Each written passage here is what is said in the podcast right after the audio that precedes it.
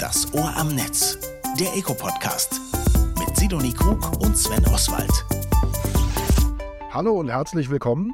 Hallo. Und ein freundliches weil heute gehen wir mal in den Kuhstall. Also unter anderem, und zwar wieder mit der digitalen Brille, denn wir kümmern uns heute um die Digitalisierung in der Landwirtschaft. Hier ist ja in Berlin gerade kürzlich die internationale Grüne Woche nach zwei Jahren Pandemiepause erfolgreich über die Bühne gegangen und es gab ganz viel zu sehen. Mhm. Natürlich Tiere und Tierprodukte und wieder viele betrunkene Menschen. Aber es gibt eben auch mittlerweile sehr, sehr viel Technik und Technologie in der Landwirtschaft in den Stellen dieses Landes. Und darüber wollen wir in dieser Folge mal ausgiebig ein bisschen quatschen. Ja, genau. Stichwort Precision Farming, digitale Landwirtschaft. Bei all das sprechen wir hier heute. Wenn wir mal ganz ehrlich sind und wir an den deutschen Durchschnittsbauern denken, dann denken wir erstens an einen wahrscheinlich so Mitte 50 Jahre alt bierbäuchigen Mann in einem Blaumann mit Gummistiefeln und vielleicht hat er noch einen Korthut auf. Das hat sich deutlich verändert. Also erstens gibt es sehr, sehr viele junge Landwirte und dankenswerterweise auch Landwirtinnen mittlerweile und die sind gar nicht nicht mehr so sehr viel auf dem Acker unterwegs, sondern einen Gutteil ihrer Zeit auch in den Büros im Hinterzimmer und mit digitalen Themen beschäftigt, weil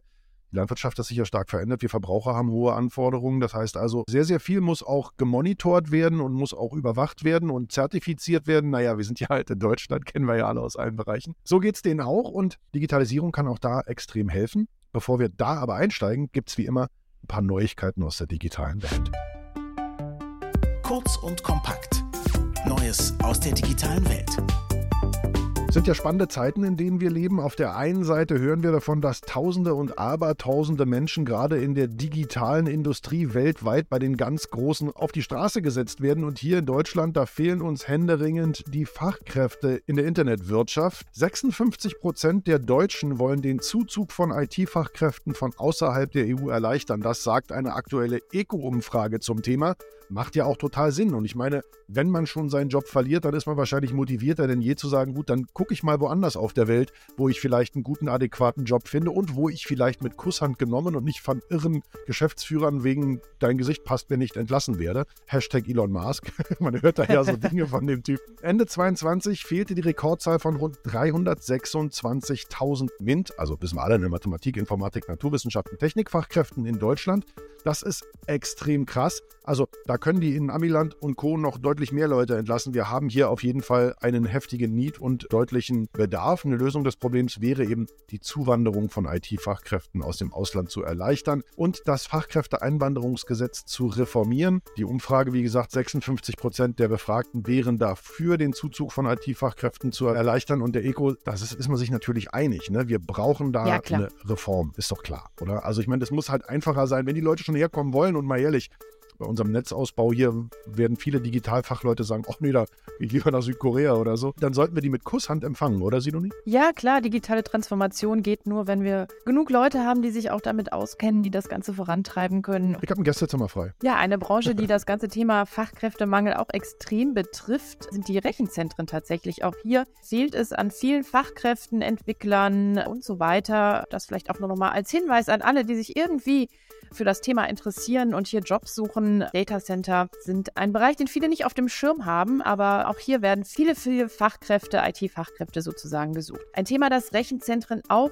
extrem umtreibt, nicht erst seit gestern, ist das Thema Energieeffizienz. Ja, wir wissen ja alle, der Datenumsatz steigt. Es findet immer mehr digital statt und deswegen brauchen wir immer mehr Rechenleistung und deswegen brauchen Rechenzentren natürlich auch immer mehr Energie und suchen natürlich auch stetig nach Maßnahmen und Möglichkeiten und Technologien, wie sie noch energieeffizienter werden können. Die Bundesregierung, das Umweltbundesamt vielmehr, hat vor einigen Jahren dazu auch ein Umweltzertifikat für Rechenzentren eingeführt. Das ist der blaue Engel, den erkennen viele vielleicht auch von anderen Produkten, ne? von der der Haarsprayflasche oder so, den gibt es tatsächlich auch für Rechenzentren. Ist nur so ein bisschen die Frage, ja, ist ein bisschen schwierig, so ein Umweltzeichen für so eine heterogene Branche wie Rechenzentren eben einzuführen, weil Rechenzentrum eben nicht gleich Rechenzentrum ist. Ne? Es ist häufig eben auch sehr stark vom Geschäftsmodell und vom Standort abhängig, was hier an Energieeffizienzmaßnahmen tatsächlich umgesetzt werden kann. Und so ein standardisiertes Zeichen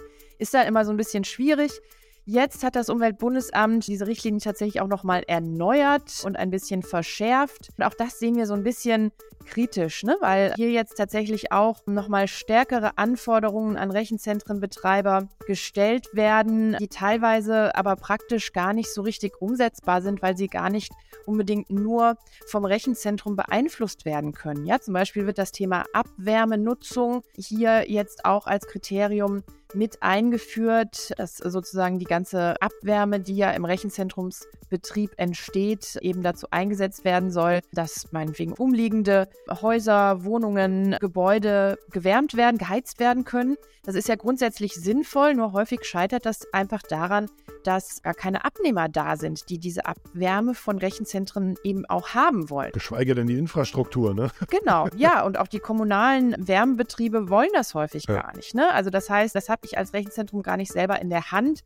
Es wird mir jetzt aber hier sozusagen in den Kriterienkatalog geschrieben, wenn ich dieses Umweltzertifikat Blauer Engel haben will. Und das macht so einfach noch keinen Sinn. Kleiner Spoiler-Alarm an der Stelle: Wärmeübertragung geht nur bedingt wireless. Da braucht man schon noch Rohre. Auch das tatsächlich, ja. So, ein anderes schönes Knackthema. Also ich weiß nicht, wie es dir geht, Sidonie. Also ich glaube, meine einzig wirklich funktionierende digitale Identität im Internet ist mein Level 70 Bergtauren-Druide in World of Warcraft. Also da ist ganz klar, wer ich bin, wann ich bin, wo ich bin. Da kann ich einkaufen gehen, kann Bankgeschäfte machen kann alles machen, aber eben innerhalb des Spiels, wenn man es mal draußen versucht, äh. wird es ganz schnell nervig. Postident-Verfahren irgendwie, ich muss mich ständig irgendwie persönlich verifizieren per Videocall. Jetzt halten Sie den Ausweis mal noch näher an die Kamera. Also es nervt furchtbar.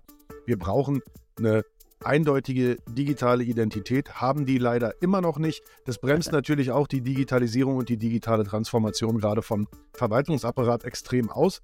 Absolut. Das Thema ist heiß, weil die Leute nutzen das gerne. Stetig steigt jährlich die Nutzung von digitalen Identitäten oder mindestens der Wunsch danach um 20 bis 30 Prozent. Und gerade beim E-Government, da ist der Einsatz digitaler Identitäten von den Benutzerinnen und Benutzern, also den Bürgerinnen und Bürgern, natürlich stark gewünscht. Man tritt da so ein bisschen auf der Stelle, aber jetzt könnte es ein bisschen vorangehen. EU und Gematik veröffentlichen Spezifikationen für digitale Identitäten. Das ist so ein bisschen die Schlagzeile gewesen im Netz.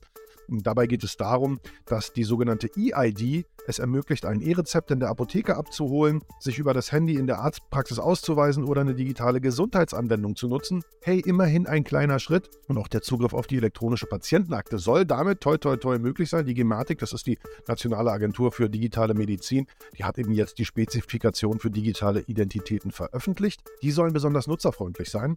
Und das könnte wiederum die Grundlage sein, damit Krankenkassen digitale Identitäten entwickeln können. Und das wiederum könnte natürlich auch ein erster Schritt in eine wirklich flächendeckende, einmalige, individuelle digitale Identität sein, die man sich nur einmal macht und dann überall nutzen kann. Wäre das nicht herrlich einfach? Ach Mensch. Ein Traum, ja, wir warten alle sehnsüchtig darauf.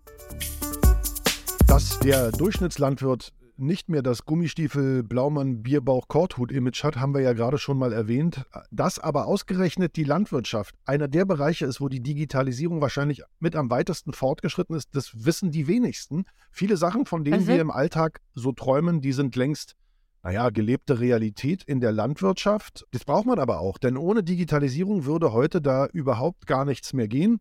Und bevor wir jetzt das Thema richtig einsteigen, lassen wir uns mal abholen zum Thema Digitalisierung in der Landwirtschaft. Kurz zusammengefasst. Das Ohr am Netz. Kurz zusammengefasst. Überdüngung, Monokulturen und auch gestiegene Erwartungen der Verbraucherinnen und Verbraucher an Tierwohl und Nachhaltigkeit. Das ist nur eine Auswahl der Herausforderungen, denen die Landwirtschaft aktuell gegenübersteht. Laut IPCC-Bericht trägt die Landwirtschaft weltweit mit etwa 23 Prozent der globalen CO2-Emissionen zum Klimawandel bei. Gleichzeitig ist sie auch besonders stark von dessen Auswirkungen betroffen.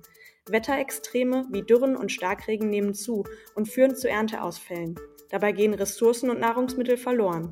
Die entscheidende Frage lautet also, wie können wir die Ernährung vieler Menschen sicherstellen und gleichzeitig die Umwelt schonen? Digitalisierung kann ein Schlüssel zur Lösung der vielfältigen Herausforderungen sein. Digitale Dienste und Technologien ermöglichen es Landwirtinnen und Landwirten, ökologisch nachhaltig und dennoch ökonomisch tragfähig zu wirtschaften. Nicht der Ertrag steht im Mittelpunkt, sondern der effiziente Ressourceneinsatz. Das zeigt beispielsweise die Studie Digitalisierung und Nachhaltigkeit des Instituts der deutschen Wirtschaft, kurz Ivy Consult, im Auftrag des Vodafone Instituts. Dazu drei Fakten über Digitalisierung in der Landwirtschaft kurz zusammengefasst. Laut Studie können bis zu 10 Prozent an Kraftstoff durch den Einsatz von Smart Farming Lösungen wie intelligenten Landmaschinen, Feldrobotern und Überwachungsdrohnen eingespart werden. Jeder zweite landwirtschaftliche Betrieb nutzt bereits heute digitale Technologien. So kann beispielsweise der Einsatz von Herbiziden deutlich reduziert werden. Die Studie ermittelt hierfür ein Einsparpotenzial von bis zu 61 Prozent.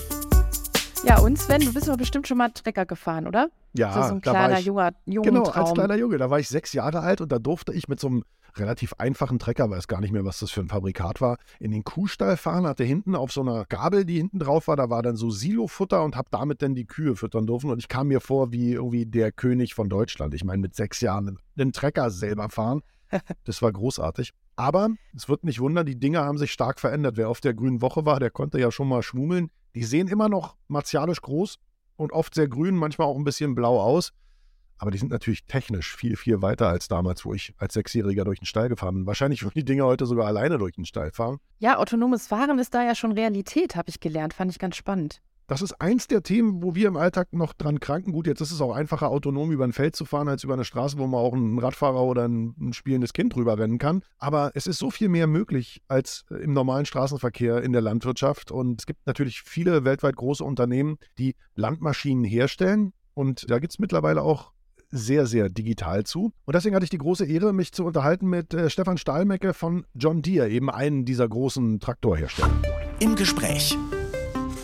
Stefan Stahlmecke ist Regional Director der Intelligent Solutions Group bei John Deere. Ja, John Deere, das sind die mit den richtig großen Landwirtschaftsmaschinen und Treckern. Und er ist der Mann mit der Digitalisierung und dem Plan, wohin die Reise geht. Wunderschönen guten Tag, Herr Stahlmecke. Ja, hallo, freut mich. Herr Steinmecke, ich breche immer eine Lanze für die Landwirtschaft und sage, so viele Dinge, die wir uns in unserem Alltag wünschen, autonomes Fahren etc., ist in der Landwirtschaft längst Alltag. Holen Sie uns mal kurz ab, wie ist der Stand der Technik gerade? Ja, der Stand der Technik ist der, dass wir den selbstfahrenden Traktor eigentlich bereits seit 20 Jahren im Feld haben. Jetzt muss man dazu sagen, dass das rechtlich noch nicht so ist, dass der Fahrer absteigen darf und die Maschine verlassen darf. Aber ich sag mal, das gerade Ausfahren über das Feld, auch das Wenden am Feldende mit Ausheben und Einfügen der Betriebsgeräte, der Anbaugeräte, funktioniert bei uns eigentlich schon seit 20 Jahren. Tatsächlich ist es so, dass wir letztes Jahr auf der Consumer Electronics Show in Las Vegas den vollautonomen Traktor vorgestellt haben, der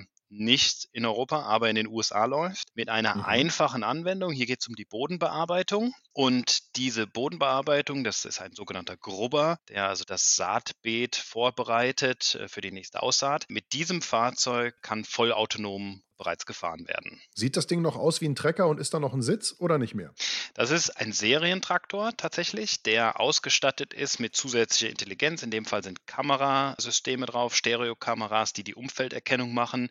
Dann zusätzliche Software, die natürlich die gesamte Automatisierung steuert. Heißt, sobald Hindernisse erkannt werden, muss das Fahrzeug ja stoppen sendet dann an den Bediener, der ja nur noch offline ist und sein Smartphone in der Hand hat, eine Meldung, ähm, dass das Fahrzeug gestoppt hat. Der kann dann entscheiden, basierend auf Kamerabildern, die ihm dann zugeschickt werden, darf die Fahrt weitergesetzt werden oder aber muss ich vielleicht doch irgendwie raus aufs Feld, muss ein Hindernis beseitigen oder was auch immer.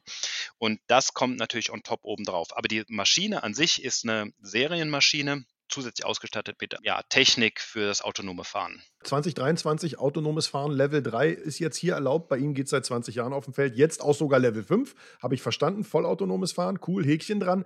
Was noch? Was sind noch die technischen Highlights, die wir in der Landwirtschaft schon haben? Wo sind Sie gerade dran bei John Deere? KI oder sowas Cooles. Ja, genau. Also diese Umfelderkennung basiert zum Beispiel auf KI. Also wir machen hier klassische Bildverarbeitung und das Erkennen von Bildern. Vielleicht hier ein kleiner Zusatz. Wir versuchen nicht, jedes Objekt zu erkennen, zu klassifizieren und dann zu entscheiden, gut oder schlecht. In der Landwirtschaft ist eigentlich die Varianz an Bildern, und das ist im, Straßenverkehr ähnlich, so groß, dass wir gesagt haben, wir können gar nicht alles klassifizieren, sondern wir haben sozusagen den Negativansatz gewählt und haben gesagt, ein normales Feld sieht so und so aus. Das heißt, ich sehe vor mir Feld, ich sehe vielleicht ein paar Bäume und ich sehe den mhm. Himmel. Das heißt, wir haben sozusagen die Normalsituation beschrieben und die haben wir trainiert. Und immer wenn diese Normalsituation nicht vorliegt, dann sagen wir, oho, da ist irgendwas falsch, da stimmt irgendwas nicht und dann stoppen wir das Fahrzeug und dann muss der Bediener sozusagen die Fahrt wieder freigeben. Also wir haben sozusagen genau den Negativansatz gewählt. Ist aber der schlauere, weil ich meine, also ob da jetzt ein, Müllcontainer im Weg steht, ein Fahrrad, ein anderer Trecker oder keine Ahnung, Flugzeugnot gelandet ist, ist erstmal egal, anhalten sollte man in jedem Fall. Das ist korrekt, das ist richtig.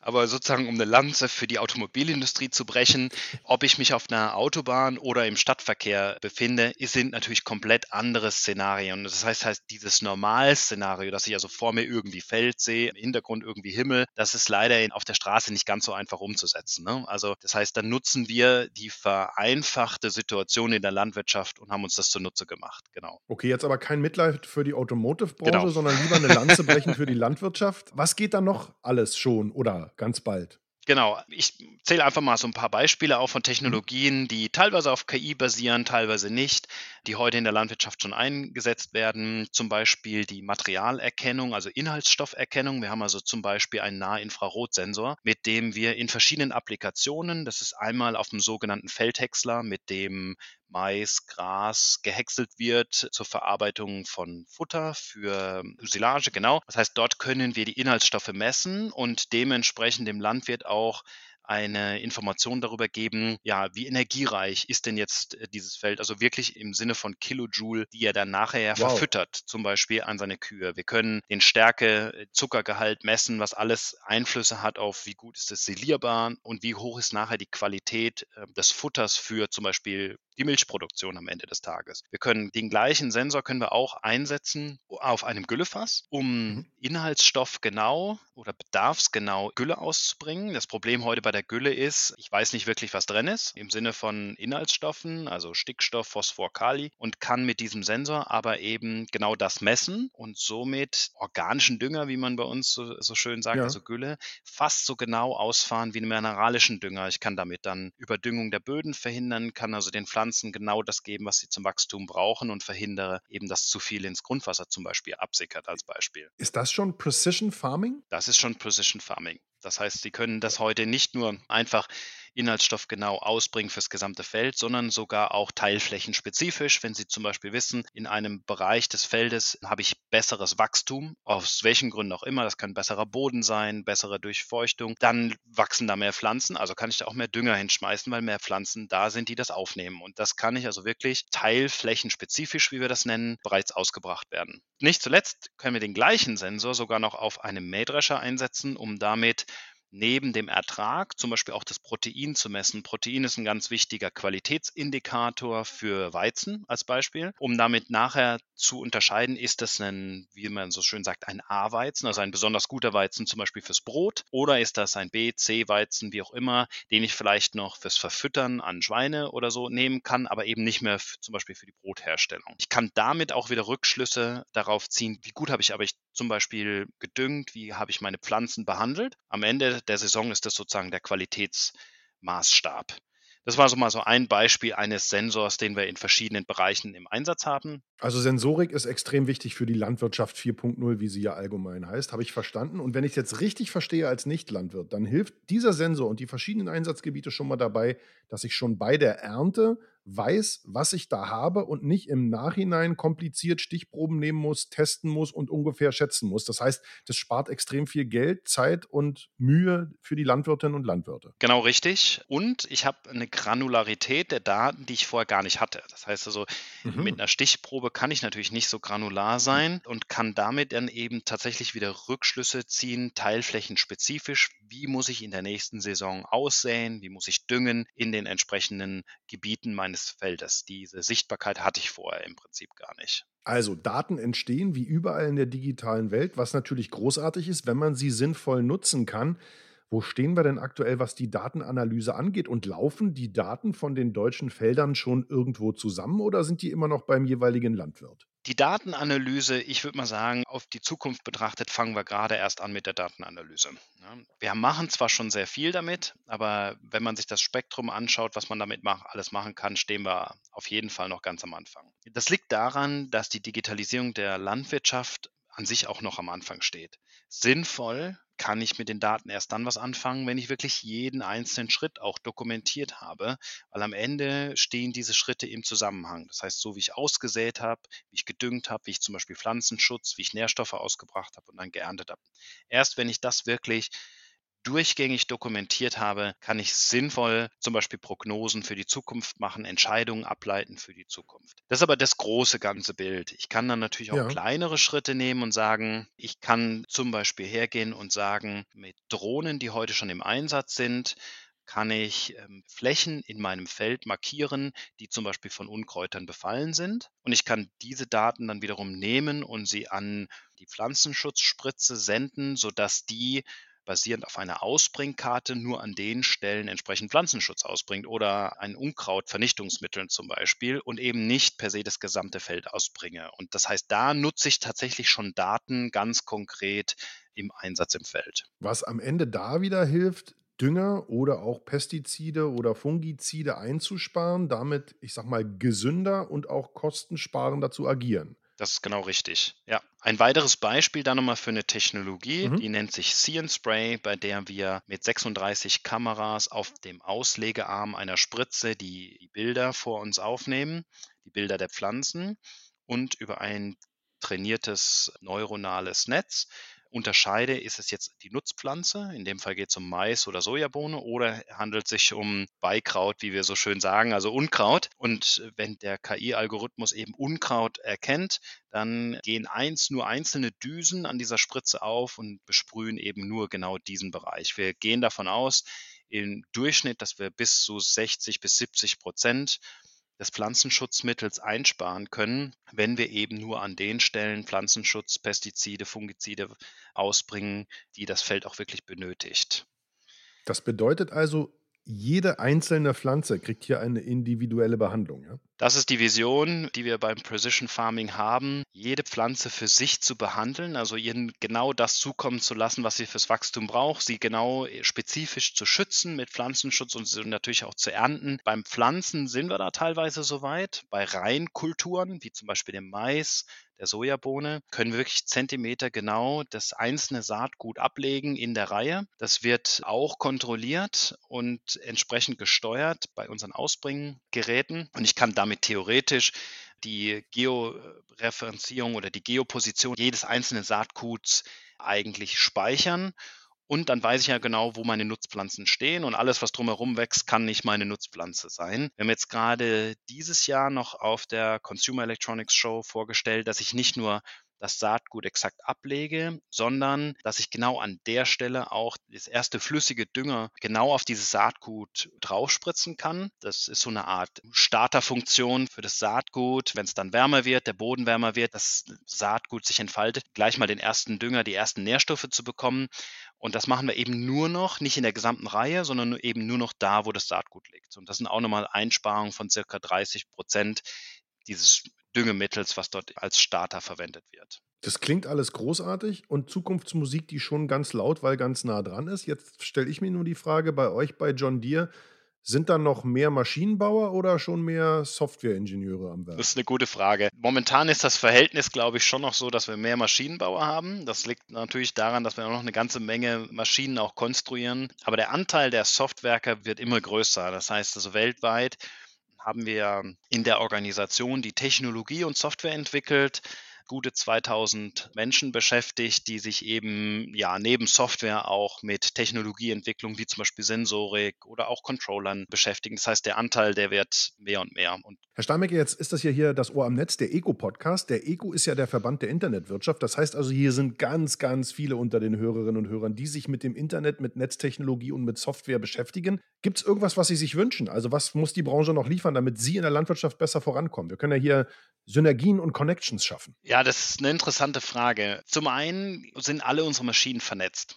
Und das ist eigentlich die Grundlage dafür, dass ich eigentlich die Digitalisierung durchführen kann. Der nahtlose Datenaustausch und der muss gewährleistet sein. Das heißt also, ist diese Maschine direkt mit der Cloud verbunden? Das ist so ein Thema, was uns beschäftigt. Das ist ein Thema, was durchaus in der Landwirtschaft auch noch ein Problem ist. Gerade bei uns in Deutschland sind leider die Flächenländer nicht, nicht nur in der Landwirtschaft. Gut nicht gut vernetzt, genau richtig. Das heißt also, viele unserer Maschinen fahren quasi im Funkloch.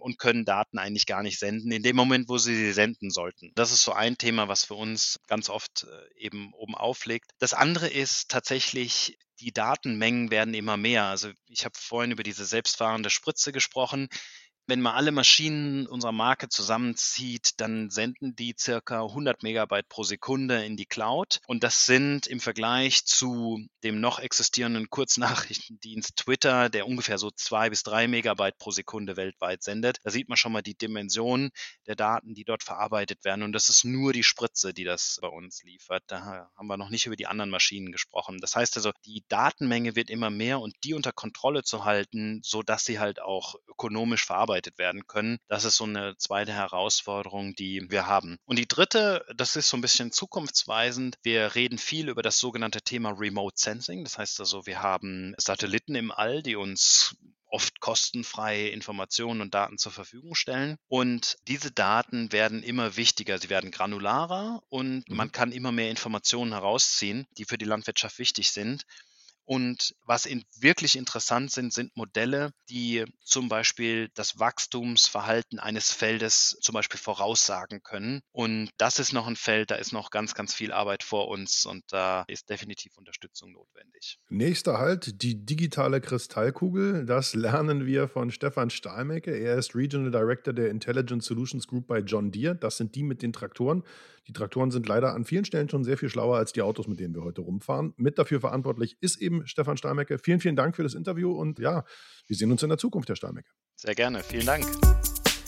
Ja, also ich fand das ja mega spannend zu hören, wie auch die, eben die ganze Pflanzenlandwirtschaft, also Nahrungsmittelproduktion einfach auch durch digitale Technologie viel effizienter und viel passgenauer im Grunde auch wird, viel präziser. Ne? Stichwort Precision Farming, mhm. dass da sogar einzelne Pflanzen im Grunde präzise gedüngt werden können und man nicht mehr so übers ganze Feld den Dünger schmeißen muss. Das ist ja extrem gute Entwicklung, fand ich spannend. Ja, es geht in eine spannende Richtung. Ich meine, die Richtlinien haben wir ja schon gehört, die werden auch immer krasser. Das heißt, man darf gar nicht mehr so viel, ich sag mal, Fungizide, Pestizide oder eben auch Dünger ausbringen. Ist halt nicht gut für die Umwelt. Aber es gibt sogar so erste, ich will jetzt fast sagen, ist ja schon fast ein bisschen wie Star Trek Borg-Technologien, Ideen, wie man eben Schädlingen an Pflanzen zu Leibe rückt. Das coolste, wovon ich jemals gehört habe, waren Drohnen, also computergesteuerte Drohnen, Aha. die an eine von Schädlingen befallene Maispflanze heranfliegen, dann öffnet sich so eine kleine Kammer und da kommen Schlupfwespen raus, die der natürliche Feind dieser Schädlinge sind. Die injizieren ihre Larven in den Schädling, woraufhin der Schädling an der Maispflanze stirbt, die Schlupfwespe schlüpft, was auch ein schöner Satz ist, die schlüpfende Schlupfwespe. Damit sind keine Schädlinge mehr an der Pflanze, der Mais kann weiter gedeihen. Es wurde nicht ein bisschen Chemie eingesetzt, sondern nur ein bisschen Strom für den Akku der Drohne gebraucht. Das ist doch eine total coole Sache. Also sowas beeindruckt mich dann doch immer sehr. Mega, ja.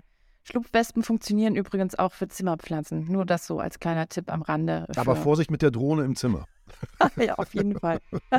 ja, jetzt haben wir schon den Sprung von Pflanzen zu Tieren geschafft. Ein weiterer Bereich, wo natürlich Digitalisierung auch Anwendung findet in der Landwirtschaft, ist die moderne Tierzucht und Tierhaltung. Norman Kaspari, mit dem ich gesprochen habe, ist Mitbegründer von Wettweiß. Das ist ein Startup, das KI-basierte Lösungen für die moderne Tierhaltung entwickelt. Und welche Lösungen das genau sind und wie sowohl Landwirte, aber auch die Tiere natürlich durch moderne digitale Technologie hier profitieren können, das habe ich mit ihm besprochen. Im Gespräch. Ja, Norman, ihr bewegt euch ja mit Redwise quasi in so einem Mischbereich, wenn ich das richtig sehe, von mhm. Tiermedizin, Landwirtschaft und Digitaltechnologie. Erzähl doch mal, was macht ihr denn genau und welche Motivation oder Idee steckt dahinter? Wetfast kümmert sich um das Wohlbefinden jedes Tieres durch kontinuierliches Monitoring und Machine Learning. Der beste Sensor, den du im Stall nutzen kannst, ist das Tier selbst, denn es zeigt, wie es ihm geht. Und dieses Tierverhalten analysieren wir nun on Edge, also im Stall und mit dieser bahnbrechenden Technologie schaffen wir es, den Landwirten zu herausragenden Ergebnissen zu helfen. Denn Technologie ist das eine und das in der Kombination mit unserem Tierwissen, das sorgt dann zu diesen, zu diesen tollen Ergebnissen. Denn am Ende muss man sagen, höchster Ertrag ist nur mit und durch maximales Tierwohl möglich. Denn nur wenn das Tier wieder im Mittelpunkt steht, profitieren alle. Mhm. Hm, wie genau funktioniert das? Du hast jetzt schon Machine Learning genannt. Es geht um das Monitoring von Nutztieren, ich glaube äh, speziell ja Schweinen ja. und Geflügel. Wie muss ich mir das denn genau vorstellen? Die Hardware ist bei uns ganz einfach. Das heißt, wir nutzen einfache Standardüberwachungskameras, die quasi im Stall installiert werden. Diese werden einmal installiert, können danach vergessen werden. Mhm. Im Stall steht ein kleiner Computer, der quasi alle Auswertungen macht, der es halt schafft, mit geringsten Ressourcen das Tierverhalten dann wirklich 24-7 live in Echtzeit auszuwerten. Und diese Daten werden dann halt, gesagt, im Stall verarbeitet, im Stall analysiert und dann halt nur noch über die Cloud quasi verfügbar gemacht. Mhm. Und welche Vorteile hat das denn jetzt gegenüber, sage ich mal, der analogen Tierbeobachtung? Wer profitiert davon? Die Landwirte oder wer noch? Genau, im Endeffekt ist es etwas, wo wir sagen müssen, in alten Zeiten hieß es früher mal, das Auge des Herrn messet das Vieh. Das ist etwas, was in der heutigen Zeit durch die industrielle Tierhaltung gar nicht mehr möglich ist, denn die Landwirte stehen unter einem enormen Druck. Auf der einen Seite sollen sie Ernährungssicherheit zu günstigen Preisen liefern, mhm. auf der anderen Seite soll sich aber auch die Tierhaltung transformieren und die Bürokratie steigt stetig. Sprich, der einzelne Landwirt kann nicht mehr durchgehend im Stall sein, er sieht nicht mehr jedes einzelne Tier. Ja. Und KI kann nur dem Menschen helfen, indem es eben das Tier durchgehend beobachtet und dem Menschen sagt, hier, Mensch, da ist gerade ein Problem, da entsteht etwas. Wenn du jetzt anfängst zu, zu intervenieren, dann können wir das ganze Problem lösen, bevor es wirklich aufgetreten ist. Und dadurch schaffen wir es halt zum einen, die Farmeffizienz um mehr als 10% zu steigern, was auch mhm. eine Revolution ist in der Branche. Wir verbessern das Tierwohl und wir schaffen es, das Tierwohl auch objektiv nachweisbar zu machen. Denn wir wissen ja, wie es dem Tier geht und das durchgehend. Mhm. Es gibt ja auch ein bisschen kritische Stimmen, ne, die sagen, naja, also eigentlich müsste ein Landwirt ja in der Lage sein, Auffälligkeiten in der Tierhaltung selber zu entdecken. Dafür braucht er keine KI und keine Kameras. Es gibt auch mhm. Warnungen äh, sozusagen so vor dem gläsernen Tier. Wie reagierst du denn auf solche Kritik? Ich meine, die Realität ist nun mal einfach, dass der Landwirt durch diesen enormen wirtschaftlichen Druck gar nicht die Zeit hat, jedes Tier zu sehen. Ja, er braucht keine KI. Der beste Landwirt braucht keine KI, der beste Landwirt braucht keine Kamera. Aber er hat aber gar nicht die Zeit dafür, durchgehend im Stall zu sein. Plus, ich meine, der, der Fachkräftemangel ist auch in der Landwirtschaft existent. Das heißt, denen fehlt auch häufig dann die hoch ausgebildeten Kräfte. Und all denen können wir dann wirklich helfen zu sagen, Landwirt, du gehst noch dann hin, wenn ein Problem entsteht. Denn KI kann nicht das Problem lösen. Die KI ist nur dafür da, den Menschen zu unterstützen sagen, hier, da entsteht etwas gerade fangen jetzt an, dieses Problem zu lösen. Und mhm. dann brauchen wir eben doch wieder den Menschen und da ist doch der beste Landwirt die beste Lösung des Ganzen. Wie wird die Lösung denn von den Landwirten selber angenommen, die ja dann sozusagen die, die eigentlichen Anwender auch sind? Gibt es da viel Skepsis? Gibt es da einen Generationenunterschied, dass eher so die junge Generation auch offener solchen digitalen Lösungen gegenübersteht? Ehrlich gesagt merken wir es gar nicht. Dass mhm. es sagen, dass es wirklich sagen muss, die, die, Landwirtschaft ist auch seit jeher auch wirklich eigentlich ein Vorreiter für Innovationen. Denn, ich meine, vor 120 Jahren hat ein Landwirt ungefähr vier Personen ernährt. Heutzutage sind es 150. Und das ging nur wirklich durch smarte Landwirtschaft. Hinzu kommt, dass aus unserer Sicht auch der Landwirt gar nichts von KI oder Robotik oder Digitalisierung verstehen muss, wie die Lösung funktioniert. Denn es ist unsere Aufgabe, dafür zu sorgen, dass diese komplexe Technik so einfach runtergebrochen wird, dass man sie einfach nutzen kann. Denn ich meine, ich finde auch nichts schlimmer als Technik, für die ich erstmal eine lange Fortbildung machen muss. Dann ist irgendwas falsch gelaufen. Es muss einfach sein. Einfach mhm. benutzbar. Würdest du sagen, die Landwirtschaft der Zukunft ist digital oder welche Perspektiven siehst du generell für so digitale Lösungen in dieser Branche, in diesem Zweig? Ich glaube, dass Digitalisierung, digitale Lösungen insgesamt helfen können. Und das ist sicherlich die Zukunft. Alles wird digital, da habe ich keinerlei Zweifel. Aber wir dürfen nie vergessen, es ist nur Werkzeug. Das ist nur Mittel zum Zweck. Mhm. Das heißt, es geht nicht darum, dass etwas digital wird, weil es digital ist dann, sondern es geht darum, wirklich den Status quo besser zu machen. Und ein Werkzeug ist dann eben die moderne Technik. Und ich denke, wir sind jetzt 2023, jedem ist klar, die Digitalisierung betrifft jeden Lebenszweig und sagt, ist nur eine Hilfe. Es ist immer nur ein Assistenzsystem. Am Ende des Tages ist es immer noch der Mensch, der die Dinge dann tut und der die Dinge dann anwendet. Du sagst, eure Lösung kommt ja sehr gut an. Ihr seid im Wachstum. Habt ihr noch neue Geschäftsideen, technologische Lösungen sozusagen in petto, in der Entwicklung? Oder wo siehst du Wettweis auch so in zwei bis mhm. fünf Jahren optimalerweise? Also erstmal muss ich sagen, für dieses Jahr ist unsere Aufgabe, mit der Skalierung in Deutschland erstmal zu starten. Wir müssen unsere variablen Kosten senken, unseren Kunden einen noch größeren Return of Investment zu bieten. Das ist erstmal noch genug Herausforderungen, genug Möglichkeiten. Von da aus geht es dann sicherlich ins Ausland weiter und auch und sagen, unsere Tierexperten haben noch unglaublich viele Ideen, was man analysieren könnte, was man verbessern könnte. Denn ich meine, niemals zuvor hat jemand in solch einem großen Stil solche vielen Tierdaten wirklich analysieren können oder erstmal erheben können und dann analysieren können. Und da ist noch unglaublich viel Musik hinter, was wir alles machen können. Und top, ich meine, wir haben einen weltweiten Markt und auch der bietet noch wirklich viele Möglichkeiten. Was danach kommt, ich bin nicht sonderlich gut im Glaskugel lesen und wir sind immer ganz gut darin gefahren, konservativ zu planen und dann mehr zu liefern. Da ist dann wirklich viel Musik hinter. Wir haben jetzt eine knappe Million Tiere quasi, die wir durchgehen, um deren Wohlbefinden wir uns kümmern. Dieses Jahr werden es mindestens vier, fünf Millionen von dem, was wir jetzt gerade quasi in den Büchern haben. Da geht noch was und sagt Beginn der Revolution in der Tierhaltung, was dieses wirklich tierzentriertes Monitoring, tierzentrierte Haltung angeht. Ja, nun seid ihr ja noch ein relativ junges Startup. Sieht es denn bei euch generell gerade so aus? Was habt ihr jetzt gerade so als große Herausforderungen auf dem Zettel? Habt ihr auch mit dem Thema Fachkräftemangel zu tun eigentlich, was gerade so in der ganzen Digitalbranche ja sehr aktuell ist? Gute Frage, auch für uns ein Riesenthema. Ich meine, wir sind vor zwei Jahren gegründet, waren dort drei Jungs mit einer Idee. Jetzt sind wir mittlerweile 20, müssen es allerdings jetzt auf den nächsten paar Monaten nochmal wieder verdoppeln. Entsprechend ist es uns ein stetiges Thema, wirklich neue Mitarbeiter zu finden, zu begeistern. So, ich muss sagen, ich bin unglaublich dankbar für mein fantastisches Team, was wir auch haben. Merken, wir mit den Leuten einmal ins, erstmal ins Gespräch kommen, da können wir sie alle wirklich begeistern. Gleichzeitig ist natürlich auch, ja, Bekanntheit bekommen, mit Leuten ins Gespräch kommen, zu sagen, hier Techies, guck mal, abseits des, des Üblichen, da gibt es auch noch spannende Dinge. Entsprechend, liebe Zuhörer, wenn ihr das hört,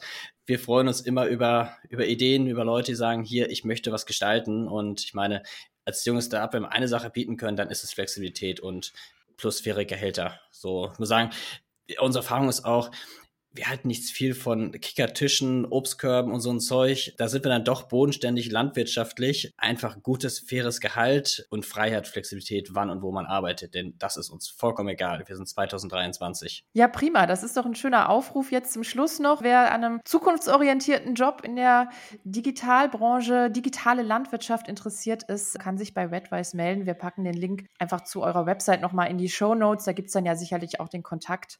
Und vielleicht bekommt ihr ja bald ein paar interessante Bewerbungen. Perfekt, vielen Dank. Ja, vielen Dank, Norman. Das war ein spannender Einblick, wie so eine konkrete technologische Lösung eben auch in der Landwirtschaft mal aussehen kann, wie das funktionieren kann. Revolution der Tierhaltung ist ein schönes Schlusswort, finde ich. Herzlichen Dank, dass du da warst. Sehr gerne. Vielen Dank. Ja, das ist natürlich auch immer ein wichtiges Thema. Also für uns Verbraucherinnen und Verbraucher geht es am Ende natürlich auch immer um Tierwohl. Also es geht um eine gute Qualität von tierischen Produkten, aber es geht auch Klar. darum, dass es den Tieren möglichst gut dabei geht. Das ist ja immer eine Gratwanderung. Und das Coolste, wovon ich gehört habe, sind Melkroboter. Also die sind schon ich sag mal, relativ oldschool. Also, dass so von Hand gemolken wird, das ist tendenziell eher selten. Aber es gibt Melkroboter, da gehen die Kühe hin, wenn sie Bock haben, gemolken zu werden. Also die Kuh entscheidet individuell selber, so, jetzt glaube ich, mein Euter ist gut gefüllt, gehe ich doch mal melken. Und dann ist es so, die sind mit einem RFID-Tag gekennzeichnet. Das heißt also, die Software, die KI im Hintergrund kennt jede Kuh beim Namen. Dann wird sozusagen der Melkroboter, das ist wie so, ein, ja, wie so eine Schneiser, da gehen die rein, da wird dann quasi aktiviert. Dann dockt der automatisch am Euter an und dann kann sozusagen die Kuh gemolken werden. Das Coole ist, dass dabei auch sowohl die Milch als auch die Kuh gemonitort werden. Die Aha. Kuh kriegt also auch da individuell angepasstes, besonders eiweißhaltiges Futter, das halt die Milch eben eine extrem gute Qualität hat. Und die Kuh geht halt dann hin, wenn sie gemolken werden will. Aber es gibt wohl auch Kühe, die kommen zu oft. Also dann sagt irgendwann der Roboter, nee, nee, nee, nee, nee Fräulein, du so warst ja gerade schon mal. Ja, vielleicht, keine Ahnung, vielleicht fühlt es sich gut an oder vielleicht denkt die Kuh, wenn sie denkt, jetzt gibt es gleich wieder Futter, wenn ich mich da in den Melkroboter stelle. Wahrscheinlich. Also auch da sind das so Sachen, das fing ja an mit so einer Bürste, die an der Wand hing und wenn eine Kuh sich dagegen lehnt, dann wird halt schön geschrubbelt. Also das sind so diese Toys für Kühe, die wirklich, glaube ich, mittlerweile in jedem Kuhstall zu finden sind, aber die Entwicklungen gehen da in eine echt spannende Richtung. Also insofern fühlt sich dann fast nicht mehr so an wie, wir haben der Kuh die Milch gestohlen, sondern jetzt hat sie uns ah. die wirklich freiwillig gegeben. Also schmeckt der ja, Flat. White gleich noch ein bisschen besser. Ja, ich glaube, wir haben auf jeden Fall spannende Beispiele gehört, wie digitale Technologien und Dienste die Landwirtschaft produktiver, nachhaltiger, effizienter machen. Fand ich sehr, sehr spannend. Viele spannende Einblicke. Was wir natürlich für die Digitalisierung in der Landwirtschaft und in ja jedem Bereich eigentlich brauchen, ist natürlich Bandbreite und digitale Infrastruktur. Darüber sprechen wir in der nächsten Folge so ein bisschen. Ja, ich freue mich drauf. Es geht um die Gigabit-Gesellschaft, die wir ja wohl schon sind. Angeblich. Also ich werde es vielleicht auch bald. Also ich kriege Glasfaser. Das zumindest ist jetzt bestätigt. Wann, weiß ich nicht, wegen Baugenehmigung. Aber bis zur nächsten Folge wird es nicht klappen. Aber ich bin sehr gespannt und ein bisschen neugierig. Und wir gucken mal, wie das überhaupt deutschlandweit so aussieht mit unserem Ausbau. Ja, wir freuen uns aufs nächste Mal. Bis dann. Macht's gut. Tschüss. Tschüss. Das Ohr am Netz, der Eco-Podcast mit Neuigkeiten und Geschichten aus der digitalen Welt.